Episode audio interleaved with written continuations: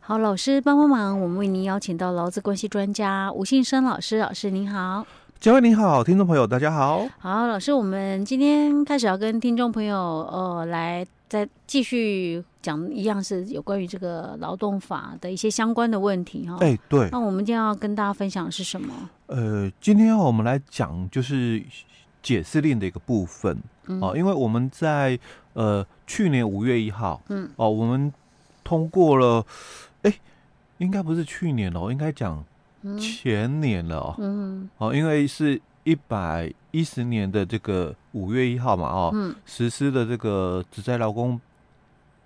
保护法，嗯，对吧、只在，呃，劳工职业灾害保险及保护法，我们嗯就习惯讲就是那个，灾呃，灾保保法嘛。嗯应该我我我没有记错时间哦。嗯，好，那因为这个当时这个法去年五月一号啊，了，去年五月一号啊，对啊，啊啊，对， 去年五月一号，开始实施啦。 对对对嘿，嗯那我实施的时候，其实因为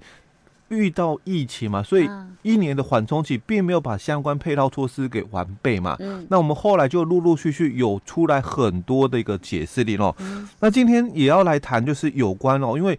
以前呐、我们讲以前就是劳保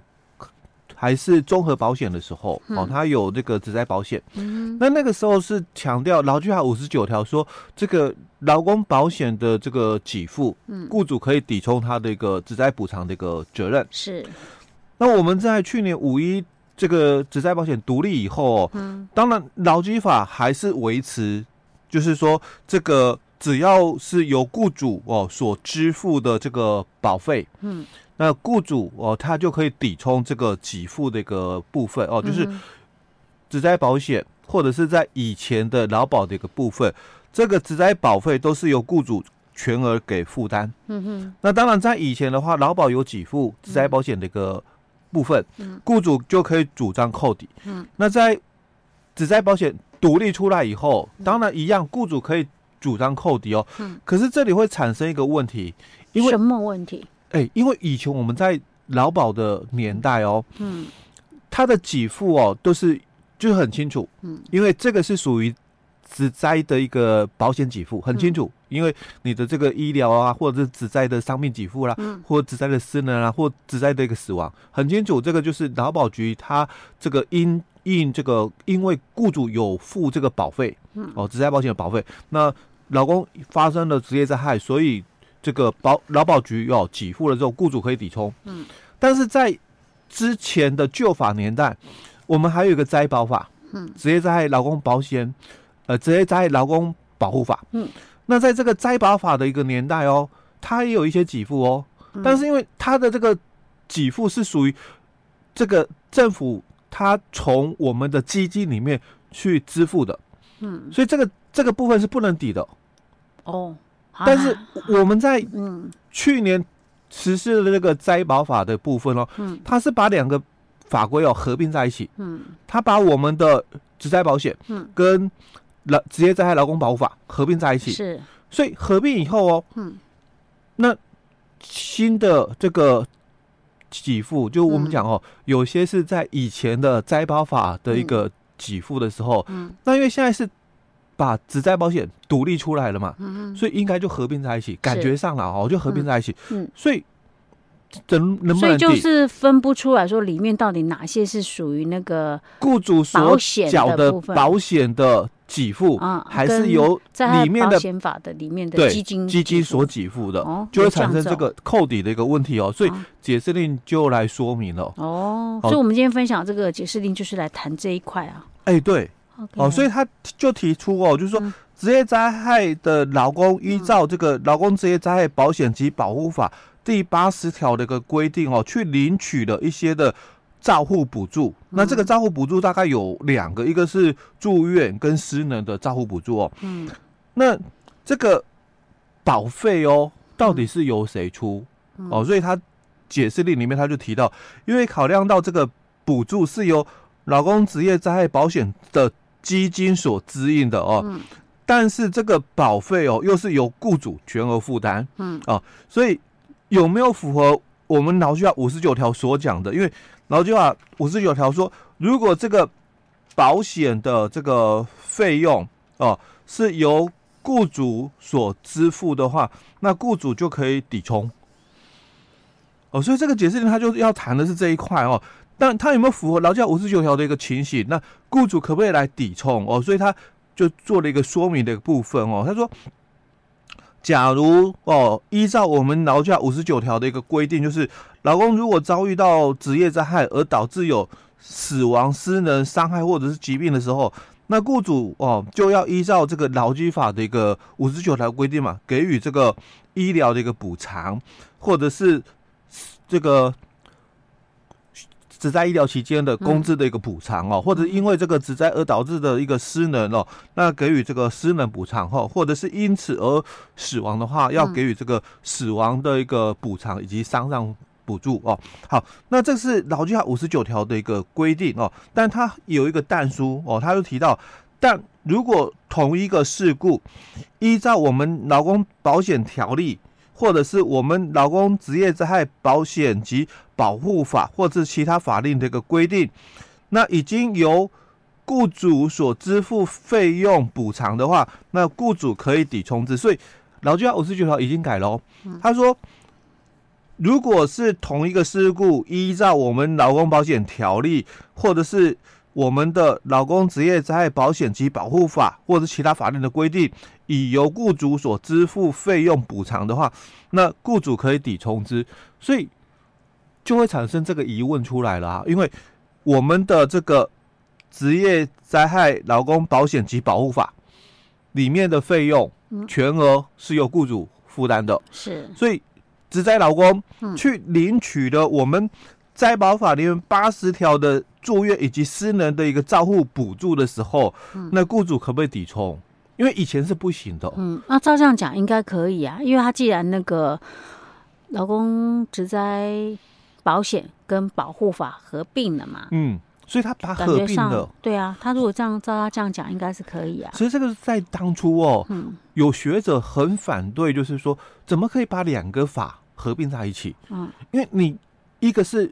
这个社会保险，嗯哦，那这个保费当然由雇主全额支付，就是嗯在劳保年代的这个职灾保险，它是由这个雇主哦全额支付保费的。但是我们之前也有一个灾保法嘛，嗯，那这个灾保法它也有一些给付哦，嗯但它的个给付是由政府来支付的。嗯，哦，所以当初就有学者在反对，就说哦怎么可以把两个法案呢合并在一起啊？嗯，那在这个解释里面说明二哦，他就又说到了哦，他说，然后假如依照我们的这个灾保法八十条的规定来看哦，他说被保险人哦，因为这个职业伤害有下列情形之一的话，那就可以来向劳保局哦申请这个照护的一个补助。那第一个就是符合我们第四十二条第一项的一个规定，而且哦有在这个住院治疗中的哦。那这个四十二条第一二项的一个规定就是提到的，就是说被保险人遭遇职业伤病，那不能工作，导致没有领取到原有的一个薪资，正在治疗中者，那从不能工作的那一天起哦。就是讲我们讲就第四天了哦，嗯，那可以来申请哦，这个只灾的这个伤病给付哦，所以是他强调的是，你如果是符合这个四十二条的第一项的部分哦，所以你可以来申请这个住院的一个照护补助。好，那第二个就提到哦，那经过这个评估哦，是终身没有这个工作能力的，或者是丧失全部或者部分的生活自理的一个能力，那经常需要这个医疗护理以及专人周密的一个照护哦。那或者是为了维持他的生命的一个必要的一个日常生活活动，需要他人辅助的，嗯那你也可以来申请哦，私人的一个照护的一个补助。嗯好，那他就说明二哦，就先谈到、哦、我们的灾保法哦，它可以有这两种的一个照护补助哦，所以嗯说明三里面他又在解释了哦、那因为考量到我们灾保法第八十条所规定的这个照护补助哦，是依照我们灾保法六十一条规定哦，那是由这个劳工的一个职业灾害保险基金所支应的哦。那职业灾害保险的保费哦，是由雇主所全额负担的，所以他说，符合啦嗯本法第五十九条所规定的、哦，已已经由雇主支付这个费用补偿的一个情形哦。所以，当这个职业灾害的劳工哦，依照我们灾保法第八十条的规定哦，去领取了这个住院的照护补助，或者是去领取了私人的一个照护补助的时候，雇主哦，他可以哦分别来主张哦抵充劳保第五十九条所规定的医疗补偿以及私人补偿，所以他也很清楚讲了，你可以抵充的是什么。嗯哦，你只能抵充就是医疗补偿，因为他有住院，嗯，那住院的时候可能有一些的医疗费用，但可能需要看护，嗯啊、所以嗯这个归属在我们的这个医疗补偿里面。那他因为职灾失能了，嗯，所以他有所谓的这个失能的一个补偿，因为嗯雇主要给予失能补偿，劳基法五十九条说到的哦。嗯，那所以除了可以申请职灾保险里面的这个失能这个给付啊，因为嗯我们是看那个严重程度嘛，哦，嗯有百分之七十、百分之五十、百分之二十的这个私人的一个给付嘛，按月哦，那也可以啦，当然也可以申请一次金啦哦。那他就讲哦，那这个私人的照护补助哦，就是抵雇主要给予的私人补偿金，